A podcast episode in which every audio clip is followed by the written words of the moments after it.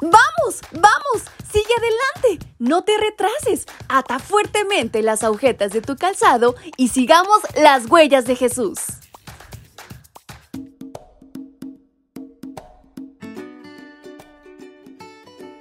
Hola, hola chicos y chicas, ¿cómo están? Muy buenos días, les da su amiga Fabi desde la Ciudad de México en este 15 de marzo.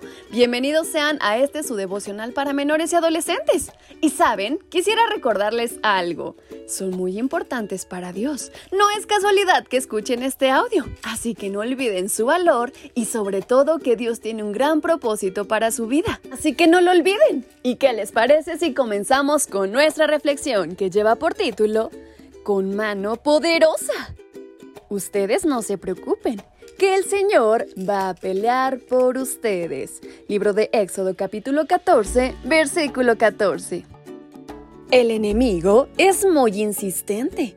Aun cuando decidamos seguir a Dios, de seguro volverá para presentarnos alguna tentación sutil y procura regresarnos a su territorio. Igualmente, el faraón fue insistente. Salió airado de Egipto con su ejército con la firme determinación de volver a Israel a la esclavitud. Cuando el pueblo se dio cuenta de la situación, temió en gran manera.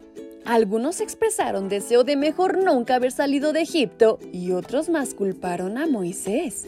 Muy pronto perdieron la fe. No es bueno perder la fe, porque cuando eso ocurre, tomamos decisiones según nuestras emociones y generalmente vamos a culpar a los demás de nuestra propia condición. La fe genuina depende de lo que Dios dijo, es decir, confiar en sus promesas registradas en la Biblia y no depender de lo que vemos o sentimos. Lo que muchos israelitas desconocían es que la misma nube que los orientaba y alumbraba era una nube oscura para los egipcios que les impedía avanzar. Dependía de qué lado de la nube estuviera alguien. Esa misma nube significaba algo contrastante. Del lado de Moisés era luz, del lado del faraón era oscuridad. Moisés extendió su mano sobre el mar y un fuerte viento lo abrió. Entonces el pueblo pudo atravesar en seco. El acontecimiento fue tan espectacular que marcó la historia de Israel por siglos. Cuando estaban por conquistar Jericó, Raab testificó que todos tenían temor de Israel porque se escribieron muchos salmos. Y en todos ellos se testificaba el maravilloso momento y les recordaba a los israelitas el poder de Dios. Los egipcios aprovecharon el camino y decididos fueron a perseguir a Israel. Más de nuevo Moisés extendió su mano y los muros de agua cayeron sobre la tropa egipcia. Los egipcios contaban con carros, con caballos y un numeroso ejército entrenado. Israel no tenía ninguna de estas ventajas, pero sí tenía lo más importante, que era el poder de Dios. Y fue así como el milagro se concretó.